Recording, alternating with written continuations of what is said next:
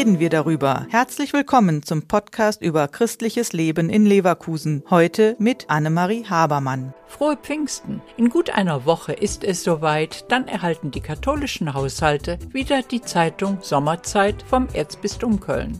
Robert Böcker ist der Chefredakteur.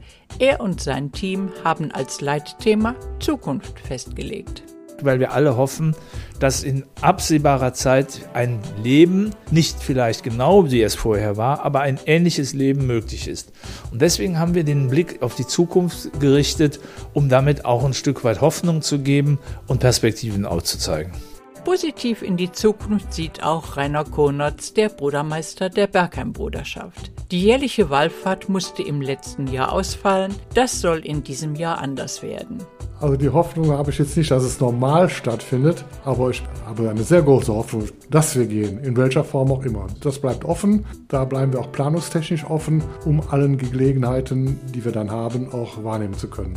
Wenn sich die Bergheimer in den letzten Jahren auf den Weg machten, dann waren das gut 70 Pilger. Ob das im Herbst wieder möglich sein wird, ist fraglich. Darum hat Rainer Konertz schon eine andere Idee, wie die Wallfahrt sicher und pandemiekonform durchgeführt werden kann.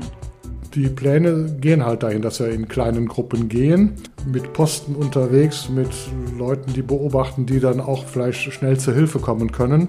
Vielleicht auch ein paar Wegmarkierungen für den einen oder anderen. Das wird sich einfach herausstellen, wie das vor Ort sein wird. Wenn die Pilger und Pilgerinnen dann in Kleingruppen gehen, könnte das Wallfahrtskreuz wie ein Staffelstab von Gruppe zu Gruppe weitergegeben werden. Wäre zum Beispiel eine Möglichkeit. Oder die erste Gruppe nimmt das Kreuz, lässt es vielleicht irgendwo stehen, wo es sicher ist, oder bei einem Posten stehen, dass die nächste Gruppe es auch mal tragen kann, selbstverständlich. Wäre ein guter Gedankenanstoß, ja. Der Podcast ist eine Produktion der Medienwerkstatt Leverkusen, der Ort für Qualifizierungen rund um Radio, Ton und Videoaufnahmen. Weitere Informationen unter www.bildungsforum-leverkusen.de slash Medienwerkstatt.